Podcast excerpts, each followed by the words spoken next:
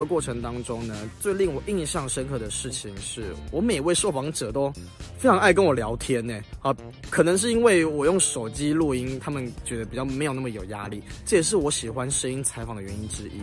那也借由采访，我才更能够了解这个社会的酸甜苦辣。那我也希望你也能借由播客大赛来了解，更拉近人与人之间的距离。更加的了解人与人之间的相亲相爱。第二届播客大赛，快来秀出你的爱！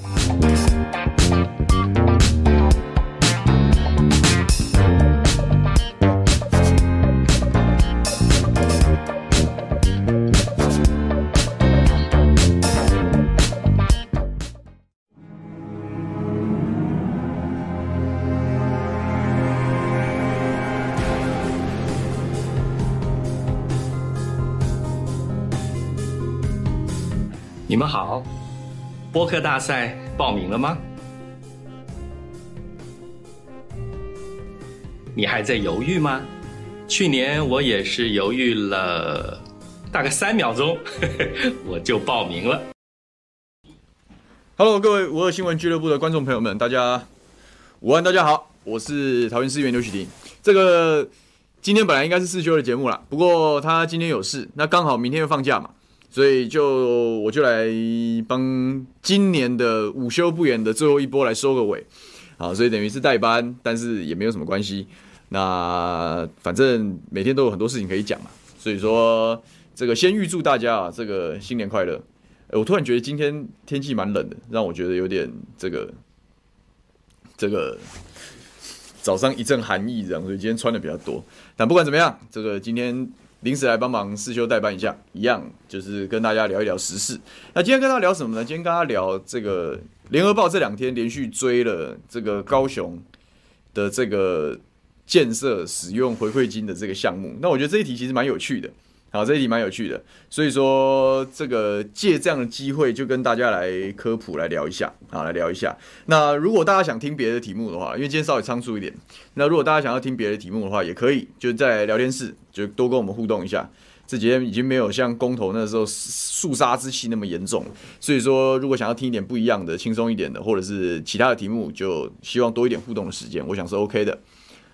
这个刘佩说：“为什么不是世修呢？”对啊，我今天帮他代班，对，他他也他也累坏了，他也累坏了，他可能今天有事情吧，这样子。然后他希望说，我们这个节目可以用分主持人的方式，其实也不是不行啦，但是就是看他们怎么安排。他现在是用时段来分，也就是说，你在我们五二新闻俱乐部的这个节目清单里面，你可以看到像这个这个秀玲姐的评评理嘛，然后全民评评理，然后还有。下班不演了，跟午休不演，他是用节目的的的时段跟类型来分的，反正都都找得到嘛，没有关系，我觉得都找得到。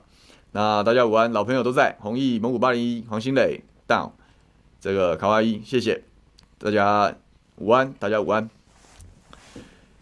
这个回馈金这件事啊，其实蛮蛮有趣的，不过它蛮复杂的，所以过去一段时间我比较少去深刻琢磨这一段，但是各位大概也。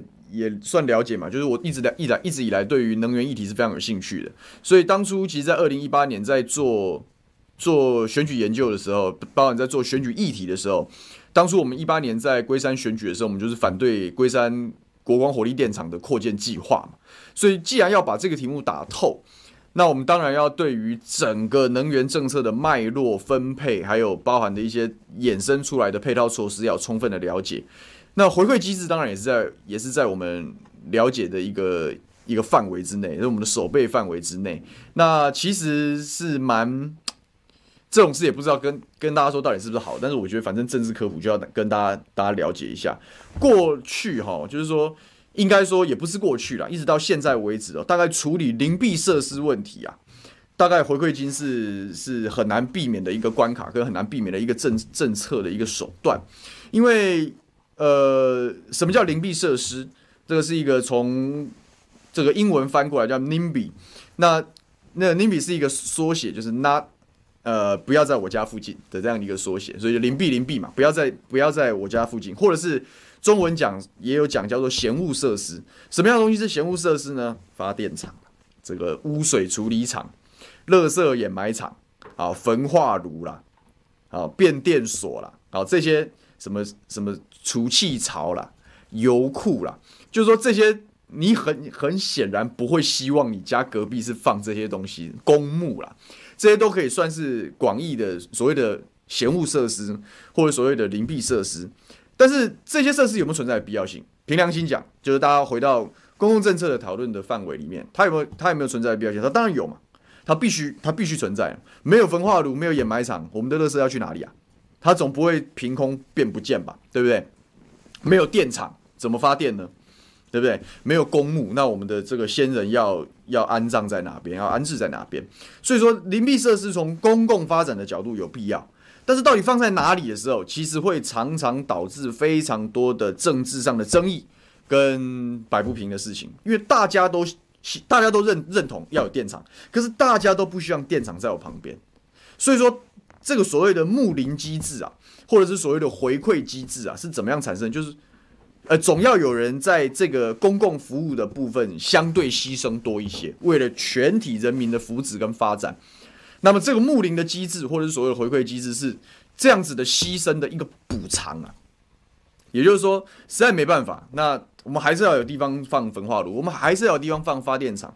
那么住在这周边的比较倒霉的，因为空气污染也好，这个交通的状况等等不太一样。你焚化炉在那边，那这个重这个废弃物的车辆等等进出，也会对交通造成一些冲击啊，有空气污染啊等等。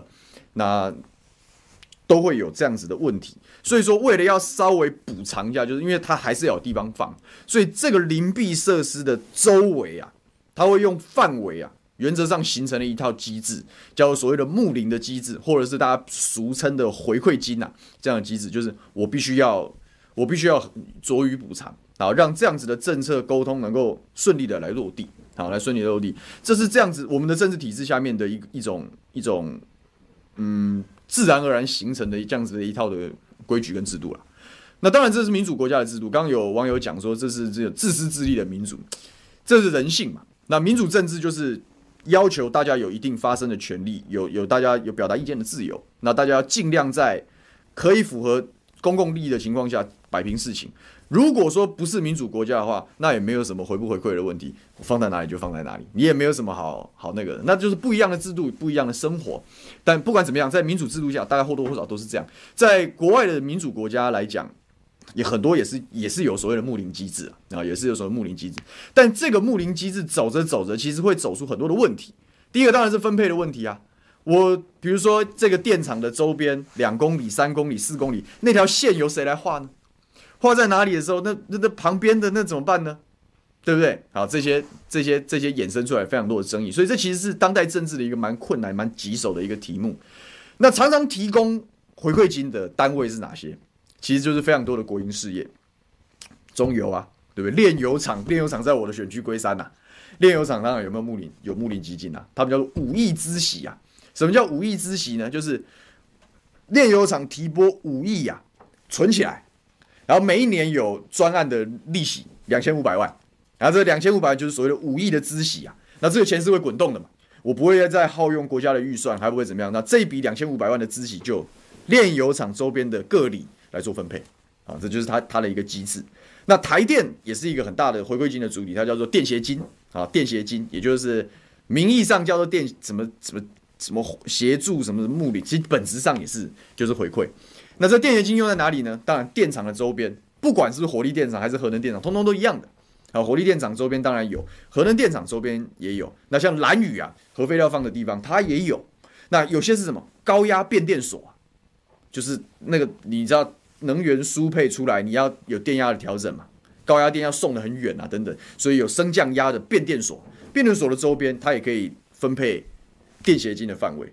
我为什么对这个事那么了解呢？因为我龟山就是桃园的邻避设施之都啊，大概仅次于观音呐。这龟山跟观音呐，就之前我们在讨论公投、讨论早教。这为什么龟山人对于观音人这个可能共感的原因是，我们其实命运是类似的。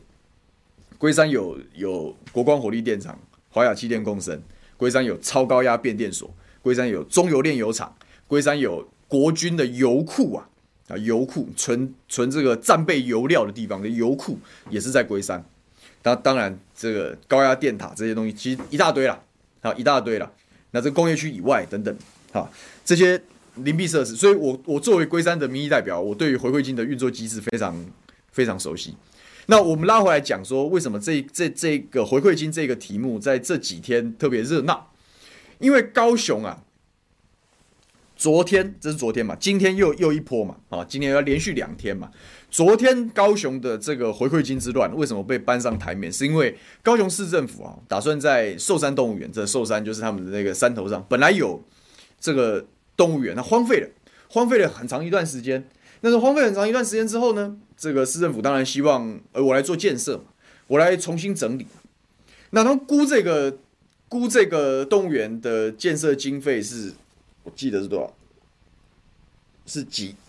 反正好像是五亿吧。我如果没有记错的话，就是一笔蛮蛮大笔的建设经费。然后被人家踢爆的是，这个不是这笔钱，并不是由高雄市政府的公务预算来支出啊，而是高雄市政府只出了其中一点点。好，只出了其中的一点点，然后台电特案补助你一亿多，中油特案补助你一亿多，然后它还有一个缺口是建商自主乐捐呐、所以一个五亿的建设啊，整个市政府出的钱不过几千万而已。这个在其实，在各地的公共建设这样子的出资比例跟这样子的方式来讲，其实是蛮蛮罕见的。蛮罕见的，因为一般来讲，好比说我龟山要盖一个学校，那我可能是市政府出百分之啊百分之五十，中央政府特案补助，教育部的补助百分之五十，可能是大概就是一半一半，或者是六四，最到七三已经是非常优惠地方政府了。比如说桃园的捷运就是就是铁路地下化，对不对？就是谈就是谈跟中央到底要出多少，地方要出多少，很多时候啊建设的耽搁啊。我们不是都说啊，那个捷运盖盖到为什么盖到二三十年，卡关卡最久？其实什么？到底谁出钱？中央出多少？地方出多少？地方的财政有没有办法负担这件事？常常就在这样子的一个过程中去去去去去拉，去东拉西扯，所以就把这个建设的时间拉得非常的长，好，拉得非常的长。所以说在这样子的过程中，这个建设比例啊，但是不管原则上也都是地方政府的财源，就是我们的预算嘛，我们缴税。统筹分配到了地方政府，每一年一千多亿，直辖市一千多亿的预算，对不对？那这预算拨哪些东西用人事费，哪些东西做做建设的经费？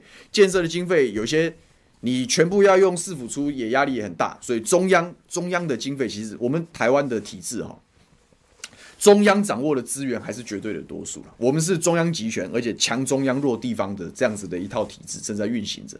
这就是为什么大家争争着要当直辖市嘛，就是因为要多分一点这样子中央的资源嘛。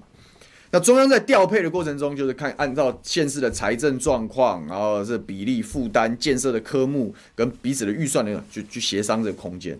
那照理来讲是这样子的模式的时候，我们都还可以比一比各地政府的本事嘛。比如说跟中央关系密切的这个，在我的同样的一个建设，诶，我可能中央出的钱的比例高一点，我可能可以出到百分之六十，好，百分之七十。地方我只要出百分之三十，百分之百分之四十。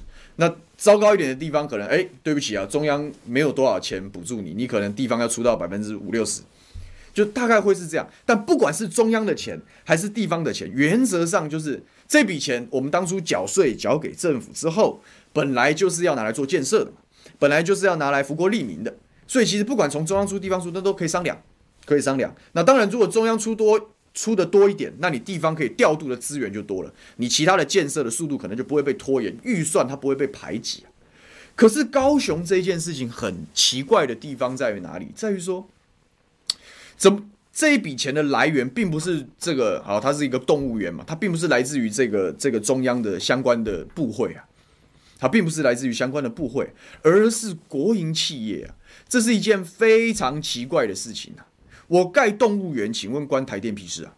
盖动物园关中油屁事啊？为什么只有高雄拿得到这些资源？那其他县市呢？那其他县市呢？那我常常这我今天早上听这个这个龙介兄啊，龙介兄在中广的节目啊，他就考试黄伟哲啊，说哎呀，北北是民进党啊，啊怎么怎么体质差这么多？啊怎么陈其迈要什么有什么？呃，要什么有什么啊？你黄伟哲呢？哦，我台我台南的建设的速度呢？那我今天我我我所在的执政县是一样是民进党在执政啊？哎、民进党桃园民进党这个北部的重要的都会啊，郑文灿是这个民进党这次四大公公投的真正的功臣啊，因为所有中央的困境，像三接啦、火力电厂啦、莱猪开放，他全要了。他等于是帮民进党承载最多民意压力的那个首长。结果为什么我们桃园的建设拿不到这样子相关的相关的补助呢？不是很奇怪吗？不是大小眼是什么呢？那当然，国民党的县市长就更生气啦。那台中江启臣就站出来了，说：“哎，中火这么多支烟囱每天烧，我怎么都拿不到台电的专案补助啊？对不对？”侯友宜也开火了，侯友宜说：“哎呀，我们你看航班啦，我们大家太老实，我们比较我们比较逊呐啊，好像都这样。那他当然就是在酸中央嘛。为什么你高雄有啊？为什么这件事情其实是很值得大家好好研究，好好好好好好说清楚的。这是标准的不公平的分配啊。”但是如果想了解县市的财政结构，放在高雄我也不会太意外了。而且一个城市就负债好几千亿了，你要怎样盖？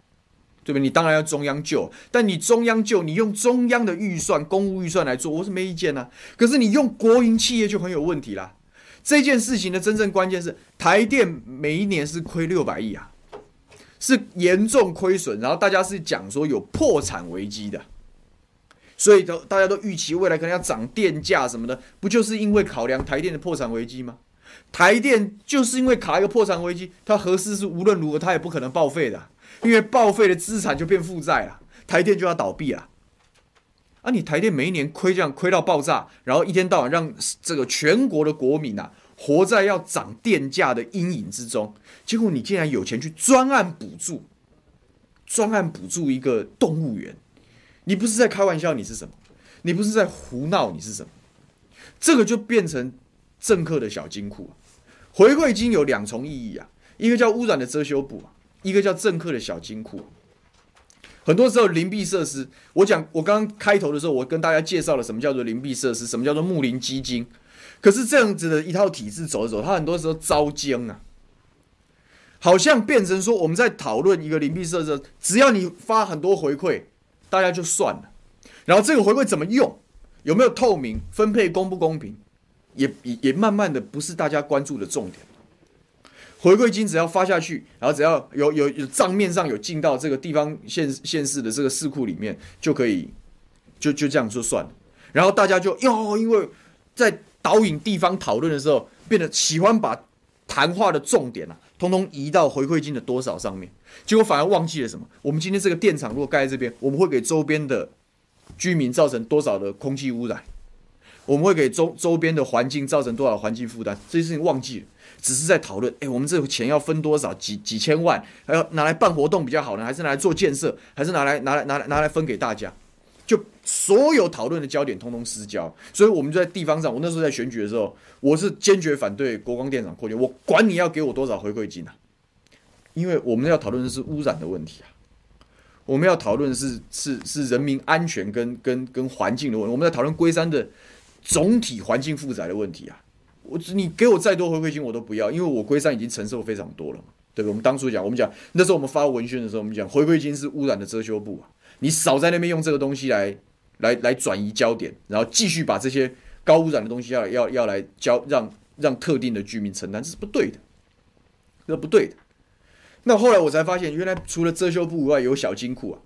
我今天举高雄，刚刚我讲寿山动物园的例子啊，今天的另外一个例子就继续追嘛，然后发现，哎，这这这些用法不止这样。他讲今天小港啊，一样是高雄了，小港的运动中心呐，好，小港的国民运动中心呐，又是一样，台电出多少，中油出多少，市政府不用出钱。可是这件事情跟寿山动物园比较，我觉得寿山动物园的问题比较大，为什么？因为小港区啊，有中油的一大堆的除气槽，你在看 Google Map 你就知道，有中油的一堆的除气槽，旁边有什么？有大林发电厂，台电的大林发电厂。也就是说，你在这个的所在地，你稍微提拨木林基金或者是提拨专案的回馈去做，我我我还觉得还有一点点可以符合回馈金当初的目的啊，但是这已经是招金啊。好，我们待会再讲真正我心目中回馈金要怎么样来应用。那好歹那是邻避设施的所在地，所以你在邻避设施的所在地，你你你你提拨相对高的比例的金额去协助地方的建设，等于给这边的居民一个公平正义，这件事我还可以勉强接受。你我桃园的观音也是一样，观音的国民运动中心也是台电出，好像各出四亿吧，我没有记错。啊，也没有我没有没有我没有记错的话是这样，各出四亿啊，也也是这样子搞的。但是好歹那个是邻避设施的所在地啊，所以它最多最多它就是污染的遮羞布。这件事我们待会再来拆解。可是寿山动物园这一案啊，寿山动物园大家自己去查，在鼓山区啊，我就没看到鼓山区有什么邻避设施。那你凭什么在这个地方编播专案的回馈啊？你不是慷他人之慨是什么？今天你鼓山有承受什么严重的环境污染吗？你旁边有除气槽吗？你旁边有燃煤发电厂吗？你没有的时候，为什么钱是用在这里啊？如果说你台电的状况，你允许有更多的、更多的睦邻的基金跟跟着，那你当然是以受灾最多的周边的区域为主啊！你怎么可以让你随便调度呢？他最混蛋的地方，他就是他随便调度啊，他随便调度啊。理论上盖动物园这样子的一个经费，是你要跟中央的相关部会嘛，经济部也好，或者是什么，可能是农委会吧。我们动物是算农委会这一轴的，你应该是市政府跟这些部会去做直接的对接跟申请啊。你申请得到，那是你陈其迈的本事，那是你高雄的立委的本事啊。可是你这些部会的经费你没有去用，结果你跑，你你你跑过来去跑台电跟跟跟中油的经费，你在开什么玩笑啊？哎，预算为什么要有有名有目啊？为什么该用什么就是什么？你要符合它的编列的的要件、编列的条件、编列的的这个科目啊？就是因为钱虽然是钱呐，但是买东西的钱是买东西的钱，盖房子的钱是盖房子的钱，办活动的钱是办活动的钱。科目之间是不能随便乱用的。所谓的财政纪律啊，不只是不能用超过。也包含着你每一笔的动资要按照科目啊，要有程序的正义啊。结果现在这些人的治理是怎么回事？反正哪里有钱我往哪里去啊。中油台电是国营事业，国营事业没有钱照顾自己的员工了，一天到晚威胁大家要涨油价、涨电价，结果钱竟然是给你县市首长随便这个穿梭行走，然后我就可以专案补助，连回馈他都称不上。你凭什么把这两笔特案补助称作回馈金？因为鼓山区旁边就没有什么邻避设施啊，它又不是旁边有电厂。今天是电厂旁边要搞个动物园，对不对？所以中油要呃台电要出钱，那也就算了。今天它是吗？它不是哎，今天它不是哎，所以它就变成小金库啊。哦，反正我只要有一个电协金，它电协金因为不想不想太丑啊，写明了其实就是就是邻避设施回馈金啊。但是他不想要写的这么丑啊，所以他叫什么电力协助金就完蛋，这名目一开太宽了，所以随便地方我都可以协助了。那你不是混蛋，你是什么？你不是乱搞，你是什么？你不是小金库，你是什么？所以他最糟糕、最糟糕的事情就是，你连回馈金的原则你都可以背弃，那这一切都是为你政治所用啊，一切都为你利益所用啊。那你这不是变相鼓励所有台湾的先生？我们以后不要在乎城市的财政纪律了，我们以后不要在乎预算要不要有没有严格把关，有没有好好的去运用，有没有好好去监督，不需要了。反正有很多奇奇怪怪的基金也好，国营事业也好，我到时候我把我城市里面既有建设的预算了，通通花光啊，花光没关系，预支都没关系啊，反正高雄都已经背债背到三千亿、几千亿去了。然后也不会没办法建设啊，因为我只要从国营企业里面这个这个上下其手就好了，我只要政通人和就好了。这就是这这这种这种很很差劲的治理品质跟非常糟糕的非常糟糕的素养啊，他就演给你看，他也不演了嘛，他就丑嘛，他就恶心嘛。那这样子搞的负负面的效果是什么？你你你你你。长期间习惯说，我搞什么睦邻基金啦，我从国营企业拿好处的时候，请问你要怎么为你现世的安全也好，为你现世的环境把关？你有你有立场把关吗？你还会有立场把关吗？我们要谈的是总体环境负载，有的时候是我我我必须讲这些设施啊，电厂也好，变电所这些邻避设，它是有必要的。基地台嘛，我们小到基地台，没有基地台你怎么上网？我们怎么看五二新闻俱乐部，对不对？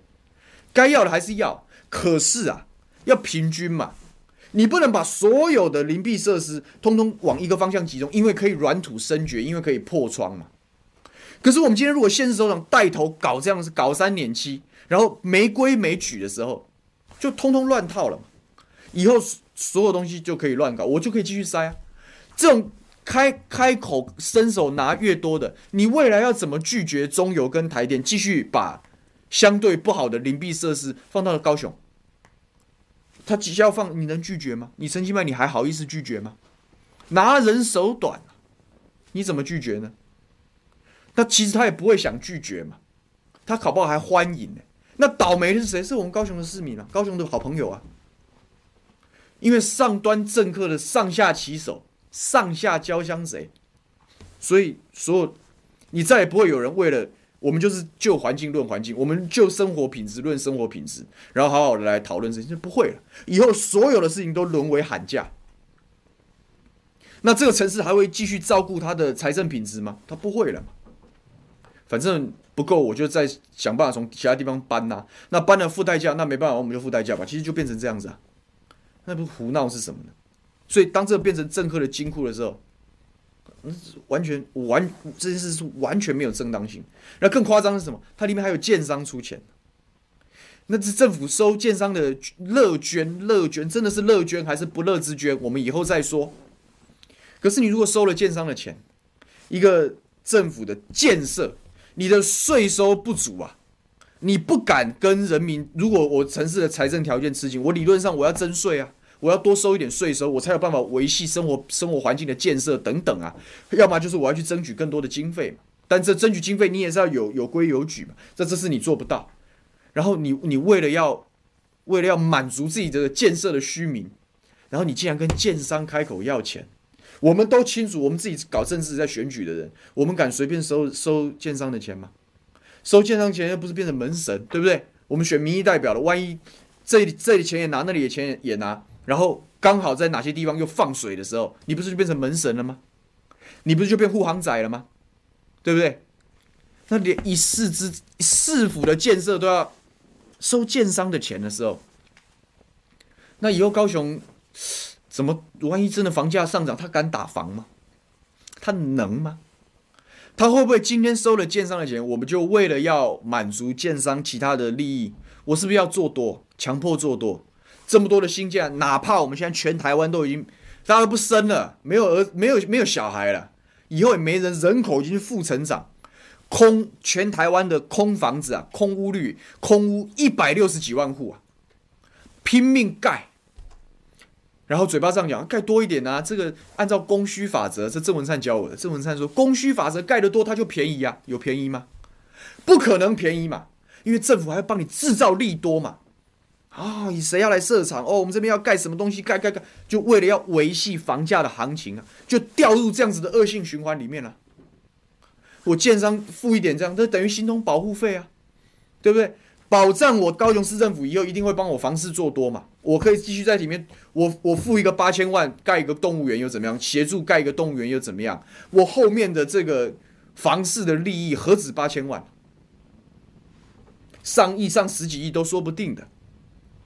那谁倒霉了？你高雄高雄市以后会会有便宜的房价吗？会有合理的房价吗？恐怕不会吧。我们还有底气去要求陈其迈市长硬起来，为了高雄的年轻人，为了可能要返回高雄找机会定居的年轻人，给他一个合理的房价的空间，可做得到吗？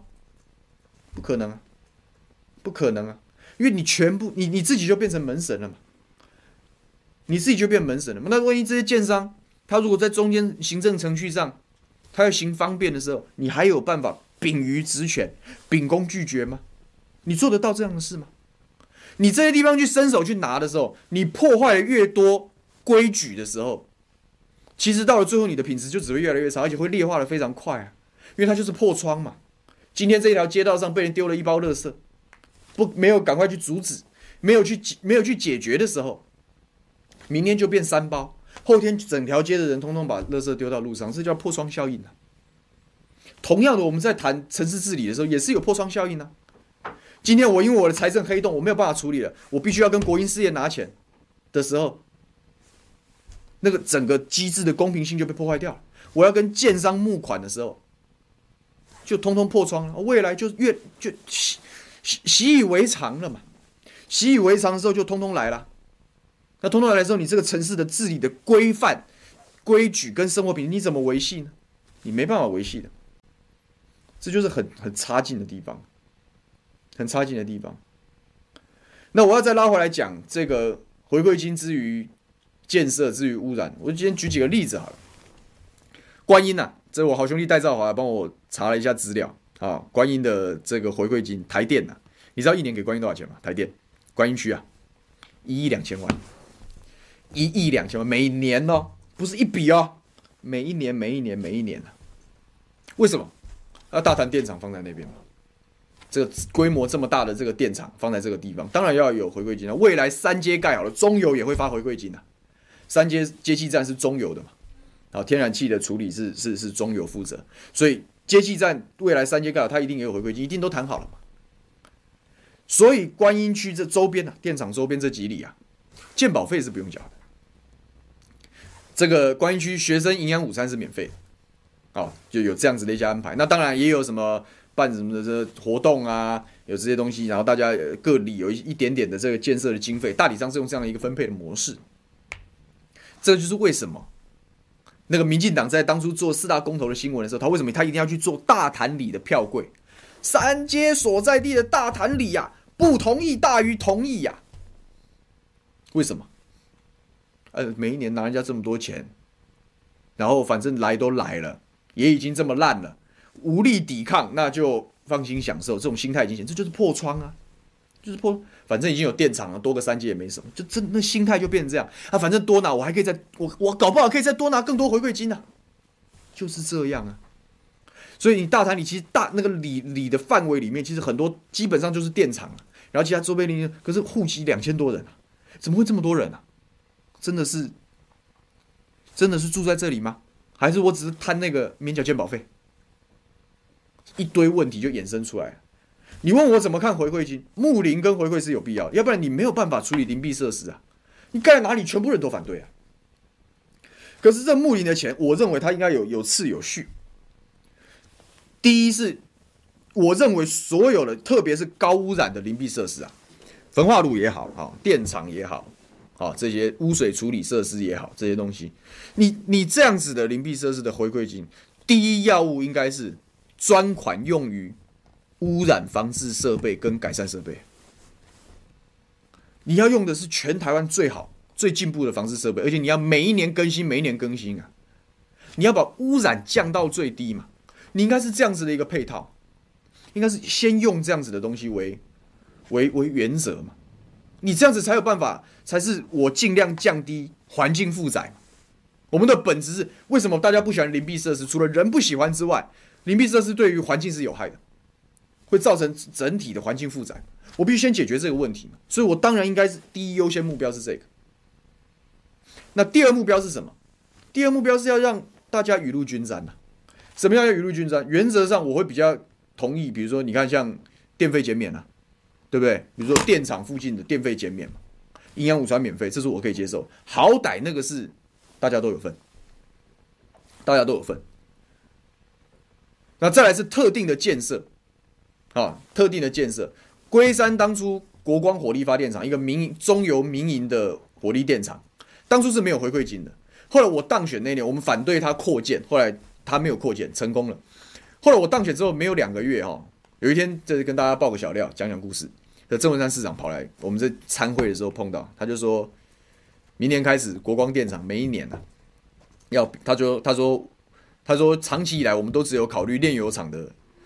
这个这个五亿之喜啊，但是没有考虑国光电厂，电厂应该要独立编拨回馈金，所以他去要到了这个国光电厂三千四百万每一年的回馈金。他说他问我，你觉得应该要怎么分配？就当然希望大家就进来嘛。那我我那时候一听，我的第一反应是什么？你知道吗？我说市长，那这样他会不会又要扩建？他说没有没有没有，电厂是一定不会扩建。我很怕，你知道吗？你只要回馈金一怎么一交换条件一谈好，本来。不会扩建的又会变扩建，我超害怕这样的事情，所以后来市长讲没有没有没有，就是因为他现在有一个机组，那就是就是这个机组的回馈金，然后他确定讲不会扩建，我就说这种事情我讲，因为我我刚刚讲出来，比如说空污排放设备，比如说雨露均沾，这种其实在地方上是会得罪很多选民，所以我原则上就跟这个议题保持距离。我就说这个是行政行政端分配的，你们处理吧。但是我提了后来提了一个概念，就是说我希望取之于电，用之于电。比如说在这笔钱每一年提拨一部分，我们做整个龟山区的电线杆地下化。你看人家电线杆一支一支是不是很丑？市容很丑之外，然后它还这个。挡住行人的动线啊！我们现在在乎行人的路权，对不对？电线杆进步的城市，电线杆是埋在电缆是地下化的。你看台北市有没有电线杆？几乎没有，几乎没有。可是你看，出了台北市，各地其实很多地方都还是有这个这个电线杆的嘛。所以我说，你这笔钱如果专款，国光回馈金出一部分，市政府拨一部分，要求中央也拨一部分，这样子我龟山做电杆地下化的的的资源就很丰沛，很丰沛的时候，我可以加速。我们至少龟山换到好的市容，我有一坏就要有一好，就这样谈。后来他不理我，为什么？因为他当初跟我谈什么？他说我们来办什么音乐会好不好？我们以后就用这个，我们每一年来办呐、啊，就喜欢办活动啊。我最赌烂回馈金拿来干嘛？就拿来办活动了。干嘛？哦，每天大家吸空污，然后造成一定的身体的负担，结果建设也没有比较快，好、然后大家的这种电费也没有比较少缴，又不能雨露均沾，然后来活动每次都那群人呢、就爽到那一群人呢、那当然，那一群人刚好就是选举活跃分子嘛，所以为什么他们都喜欢拿来办活动？因为好用嘛，我的 CP 值很高啊，我我略施小惠，我可以覆盖到最多的选举活跃分子嘛，就是所谓的庄脚也好，地方的汉宋桃，找这些人，我就可以照顾到啊。所以他郑文灿市长那时候讲说要办活动，我就不太想鸟他，反正我就是主张要做电线杆地下化的一个基金。那后来最后怎么用？反正他们就协商出了一套结果，我们在这边就不再赘述。但是实际上用起来，难道不是都变成都都都变成这种为政治所用的一种很很一种和稀泥的工具吗？我要讲，第一第一优先应该是做污染防治，或者是说污染防治政府要另外拨预算，我也很同意。污染防治第一，第二雨露均沾第二，好减免这样的东西，我这些我是可以接受。然后比较不能接受就是，其实就是所谓的建设跟活动，活动是我最不能接受的。我次一级不能接受的是建设，为什么你知道吗？当初我我一样，我举我自己龟山的例子啊。我们龟山有一个公园叫大平顶公园，一个篮球场。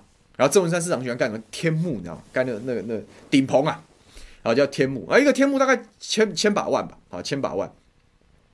结果后来在地方讨论的时候，他说啊，这个钱我们就用回馈金来出，我们就我当场就拍桌子啊，我说你开什么玩笑？天幕是本来就是你体育设施啊，你体育局要拨预算的，你本来就应该给龟山这一笔预算的，结果你现在因为有回馈金，你用回馈金，你不用体育局的预算，那我龟山被当猴子啊！朝三暮四的故事大家有听过吗？对不对？早上给你三颗，晚上给你四颗啊！不要不要啊！那早上给你四颗，晚上给你三颗，好不好？哦，好好好，就朝三暮四啊！你在玩玩弄预算的把戏，在欺骗乡亲呐！本来就应该有天幕，建设是本来我们缴的税金的预算啊，你本来就要按照节奏去去去去做铺排啊，去做安排啊。结果你今天说啊，那这笔钱我们用回馈金支支应掉就好了。其实高雄的这几个案子啊，寿山动物园哈，小港运动中心也是一样啊。其实那本来就是正常的公务预算要支支出的事情，结果你现在用回馈的方式处理，那本来要出本来要盖大平顶天幕的这笔预算去哪里了？他是不是挪作他用？那那我不是，那我龟山是亏呢？我本来应该是我又有这个天幕，我还有一笔额外的回馈金预算嘛。既然是木林回馈，它是不是就是额外？它应该是 extra 嘛，一加一嘛。结果现在是把这个一移走，你挪进来，然后说我们有我们有盖建设，所以回馈金用在建设的时候就是排挤正常预算，是否省了钱。啊，负担跟成本由这些邻避设施所在地的乡亲承担，这就是混蛋呐、啊！这就是混蛋呐、啊！这就是乾坤大挪移啊！这就是朝三暮四之之法、啊。所以后来我们在龟山的大冈下湖要开辟一个公园呐、啊，一样，他说我们用国光回馈金好不好？我说那你桃园市政府出多少？他说我们没有要出，就是用国光回馈金。我说你们开什么玩笑啊？公园不是你们要盖的，那你现在又给我用回馈金，你在你在干什么？就又被我骂了一顿。后来乖乖的丢赌，回去用用正常的公共预算，所以你就知道这回馈金在实际上在地方上操作的时候遭精啊，然后变成那种那种那种那些那些高层政客玩弄交换的那种话术，你就知道多可恶了。然后每一次要新设灵币设施的时候，就有人去牵头，有些民意代表就是没有水准，就说啊，不然我们就来争取更多回馈金。你你你公众事务的本质你都忘掉了。如果这个设施啊是全国必然的承担，然后要该做该做的就是，如果对环境没有破坏、没有影响，你为什么要回馈呢？该做的建设就是要做啊，对不对？如果它有环境有负载有影响，你应该是针对这个东西去改善去加强。结果现在不通通不讨论这些事，只讨论说哦，因为这个啊，因为我不喜欢，所以你要给我钱，那怎么回事啊？那这种这种这种这种这种素质的这种低落是大问题，也是不对的。可是我们都没有好好讨论这件事，而且而且显然我们不但没有往正确的方向前进，我们反而越搞越糟了，反而越搞越糟了。以前它只是污染的遮羞布啊，它现在是政客的小金库啊。原来我中央只要政通人和，我可以随便分配，我可以专案，我可以专案编拨啊，连所在地有没有灵币设施都不重要了。那回馈个屁、啊！这哪里是回馈金呐、啊？就是就乱搞啊！那既如果说没有灵币设施的古山区啊，他都可以拿这些钱来盖动物园、啊、那为什么？那为什么电厂还要盖在我们家？因为钱到最后也是被你们这些高层在那边乱拉来拉去啊！那以后谁还会相信这一套制度啊？如果连这一套已经很很烂的一套木林，但是不得不的这样子的一个必要之二的这样一套的制度都没有的时候，那我我我现在就在看你你你你民进党政府，你到底还能盖出哪一座新电厂？我就等着看，我真的就等着看呢、为什么一边讲分散式发电，然后一边又把电厂一直扩建？因为它新的没地方盖啊，新的被反对了。然后你的所谓的回馈制度或牧灵制度又没有办法服众，所以就是这样了，就摆烂了，摆烂成习惯，大家一起烂了，我就烂了，这就是这就是我们政府啊。这这让我看的是非常生气，所以借机跟大家做一下了解啊，做一下了解，政治科普，什么玩意儿是回馈金？那大家自己的权益，还有这这笔钱应该怎么用？反正我提出我的想法。但不管怎么样，我看政府这样搞是，我虽然不意外，但是我还是很生气啊。就是说，这个怎么可以下作成这个样子？我实在是没有办法想象到底底线在哪里，毫无底线，毫无底线。好，看一下网友意见，就自己讲又讲，还有一讲一讲一讲四十分钟，真是。看一下这个，谢谢刘佩的抖内。你问的问题是贾博士的议题，然后你说我没有世修严肃，其实我觉得我也蛮严肃。我觉得我的题目可能是大家里面最无聊的，而且就是他最艰涩的。但是我没关系，我反正我反正我就我自己讲的很开心就好。那你问我论文的议题啊，这个已经变成一个阴谋论，阴谋论是没有办法被证实，所以这件事情是永无宁日。你如果问我的评论是这样，那到底是不是真的就我？这个信者信，不信者很不信。但我可以跟大家报告的是，我的是真的，就是我的毕业证书跟论文我都留着。以后万一哪一天这种东西烧到我身上的时候，我要马上回应，我是可以回应的。然后我可以很清楚跟大家报告我的论文在写些什么啊，这样。其实我在之前节目也有聊过，我的论文写的是 ECFA 在两期的两两个任期的国会里面是天差地别。那个原因就是我上个上个礼拜的时候跟大家讲立法权嘛，王金平对于立法权的一个坚持，还有马王政争嘛。在马王战争发生之前，ECFA 的前期的各式各样什么打击犯罪协议啊，这些东西过关是非常顺利的，也没有什么也没有什么那个协商不过的，都被协商过了。可是后半年出现了马王战争之后啊，原则上国民党的行政端对立法院就失去控制了。那失去控制之后，就有一些交换，那时候是军教官退出校园的某一条法案，然后民进党让步交换服贸协定逐条表决，就那一换那个协商一通过。大概服贸危险就大，后来就卡关，卡关之后没有办法协商，也没有办法下不了来台，然后国民党动用多数就很粗暴，就引发了太阳花学运。所以这其实跟国会行政立法两端的权力运作、内部的政治体制是有高度相关的。我是用这样的角度来解释国际贸易的协定的通过或不通过。啊，这样，这是我的论文题目。所以这我我讲得出来嘛？这样子就好了啊，这样就好了。然后也谢谢你的抖内。对摩尔讲啊，高雄的是。对，那笔那个应该是这个台电中油中钢啊，各捐六千到八千万，然后多家建设公司等十三家企业各捐一千多万，高雄市政府只出五千万，这种真的史无前例，真好意思要钱。不，当然考量到你的负债，你会很好意思要钱，我也不意外。但是这样子的要钱是短多长空啊！你要破坏多少？你要破坏多少规矩？好，你要给大家其他地方多少相对剥夺感？好，你要让你要让这些有乐捐也好，不乐之捐也好的这些人，你打算怎么？你未来跟他的权利义务关系是什么？你还有办法秉公处理吗？这些都是他高雄市府未来要面对的治理的困境啊！那如果现在大家都觉得说，我们不需要监督政府，我们不需要认真把关，也不需要捍卫制度的话，那我也没办法。但是该讲就是要讲，我就是觉得这是不对的，这是不对，你就乱搞啊！我现在是怎样？只要选上就可以乱搞，是不是？真的很差劲，真的很差劲。好，这个，呃，牛爸讲说，高雄市财政状况很差，是因为过去不注重财政纪律，需要建设但筹不出配合款，只好中央也不过财政纪律，巧立名目专案补助，对啊，就是专这个就是你你你，如果这个事情是有规有矩就算了。就是你陈其迈真的从正正规的政府预算的管道，你拿这笔钱，我真的没意见，你知道吗？哪怕高雄市政府一样，只要出五千万，你剩下的钱如果有办法从中央政府要补助，我我我我还我还我还觉得你厉害，因为每一个县市首长都在争争取中央补助的大饼。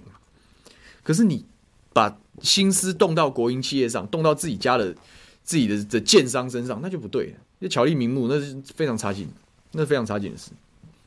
那当然，为了巩固地方政权，要这样干也是，因为高雄市市政凭良心讲，这个就是陈菊时代留下来的烂摊子。那个三千多亿预算不是在开，三千多亿的债务不是在开玩笑的。那一旦这样，你整个城市就就背了一个很沉重的包袱嘛，背了沉重的包袱，你你要怎么那个呢？这个戴基中讲，核四报废，台电就会倒闭，竟然还有钱去洗高雄市，真的是利用国营事业洗钱给自己人监逃避预算监督，对啊。唉，可怜呐、真的是可怜呐、这个戴鹤林说：“那应该要少编高雄市的预算，这些人真的没有按照财政制度在在在行事。唉，很难啊，很难啊。但是我们有义务把这样子的丑事公诸于世，让更多人了解这样的东西。很多人不了解回馈金真实的运作规矩跟状况。”所以就觉得哦，反正就有啊，台电就有一个电协金啊，本来就可以，就就积飞成是了。可是这个电协金也好，或者是中油的木林基金也好，它是应该是要用在邻避设施的所在地啊。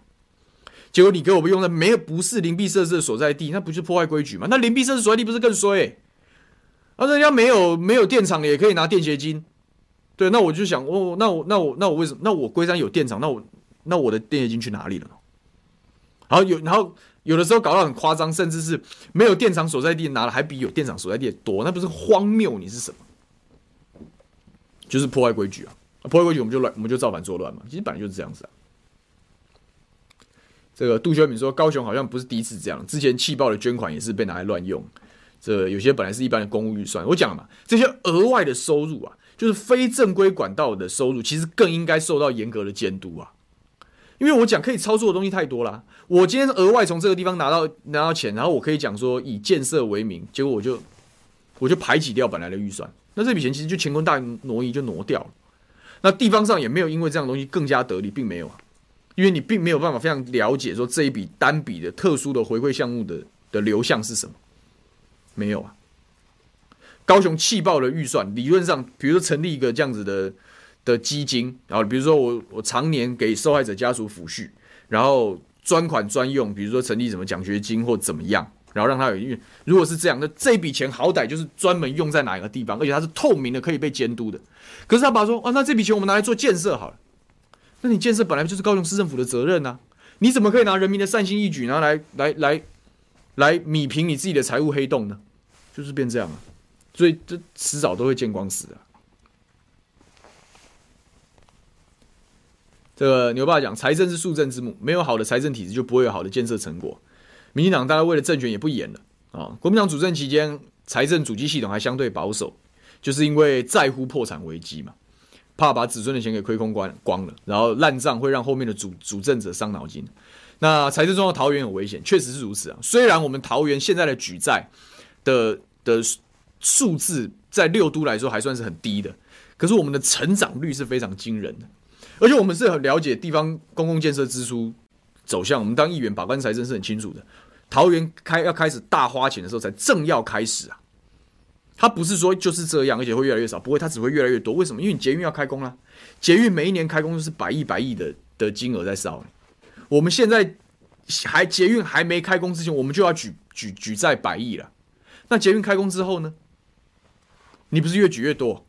那等到它就一年一年的弄弄弄到好的时候，你的预你的债务也从本来的最早我记得刚升格的时候是三百九十亿了，然后现在是六百多，应该七百亿，超过七百，已经翻了一倍。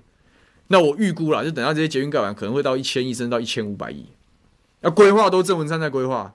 啊！可是后面接班的，不管他是谁啊，很累啊。因为政客很不负责任的地方是，哎，我可以先规划啊，然后规划了，然后大家都觉得要做了嘛。可是规划的钱跟建设的钱哪个多？当然是规规划的钱少嘛。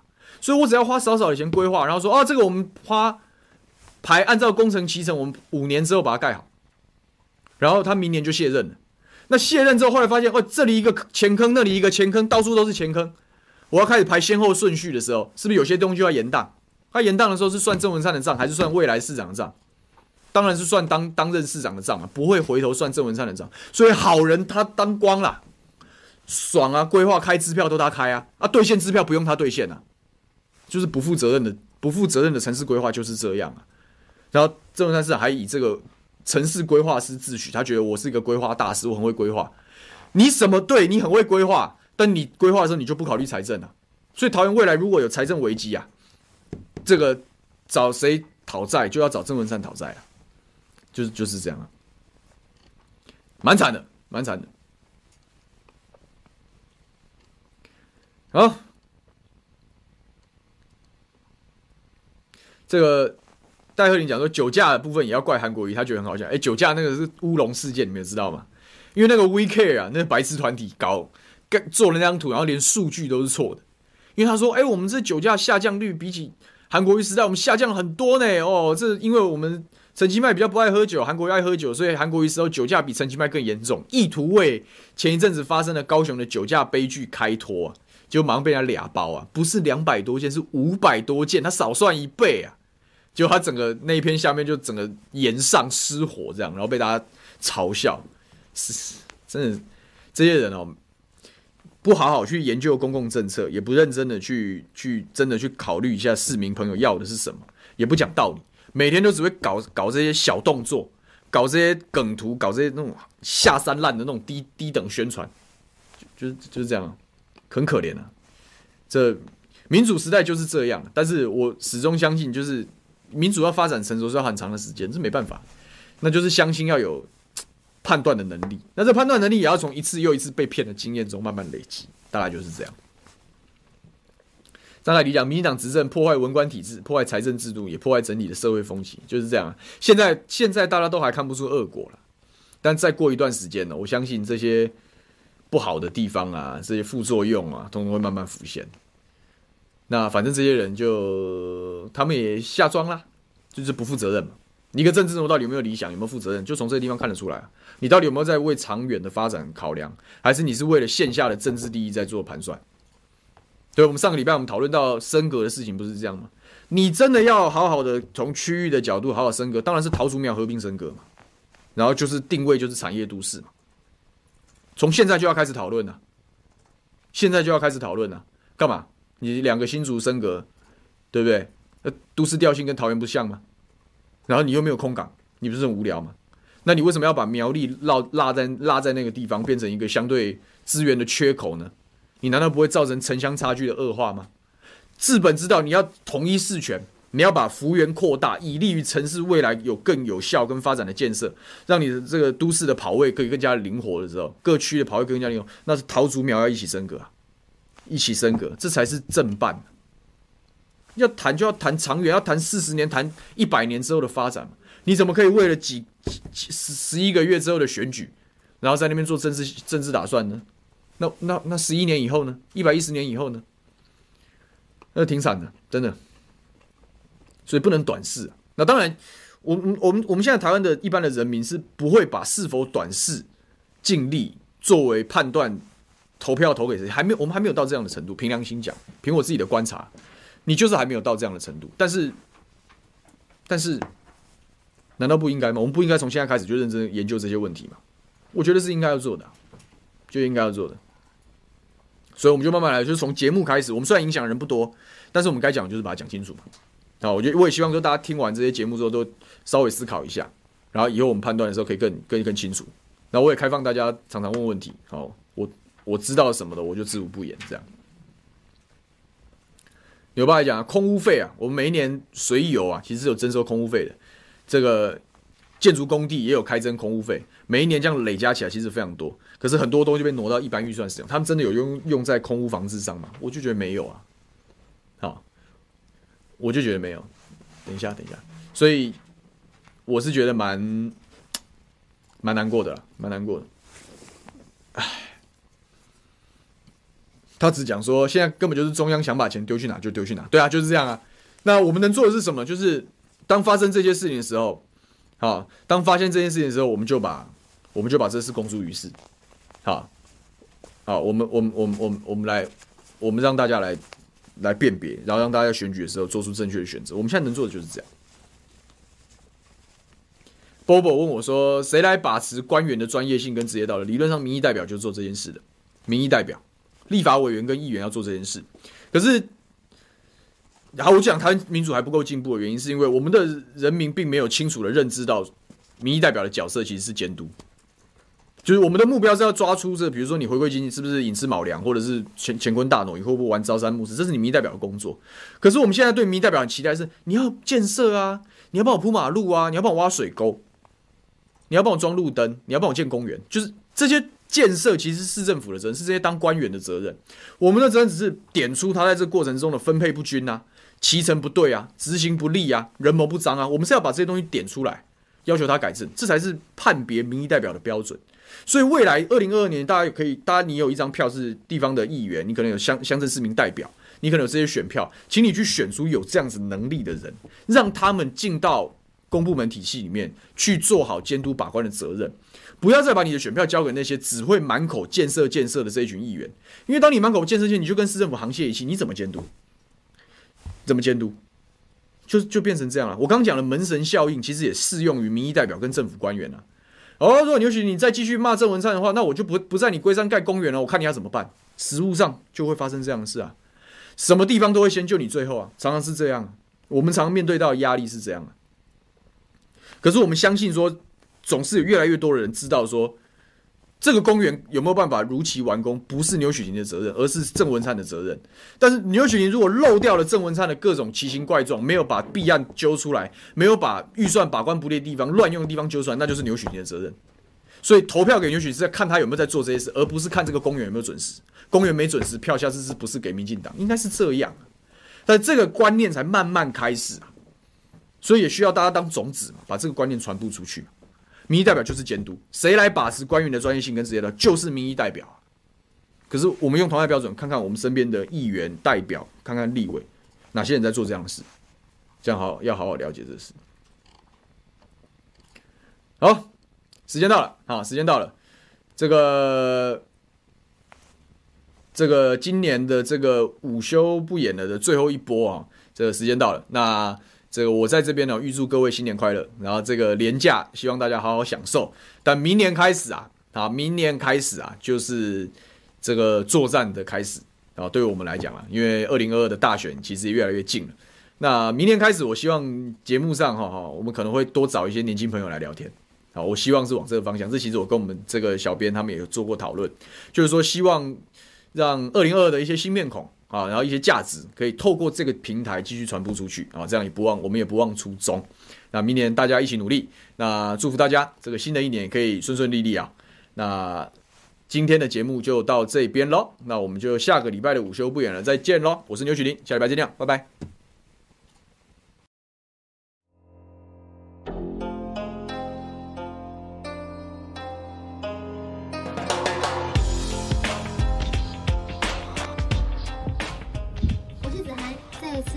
收听，我们下次见。你还记得当你第一次踏进录音室内心的激动吗？第一次从耳机里面听到自己的声音，才发现哇，原来我的声音是长这样子的。直到开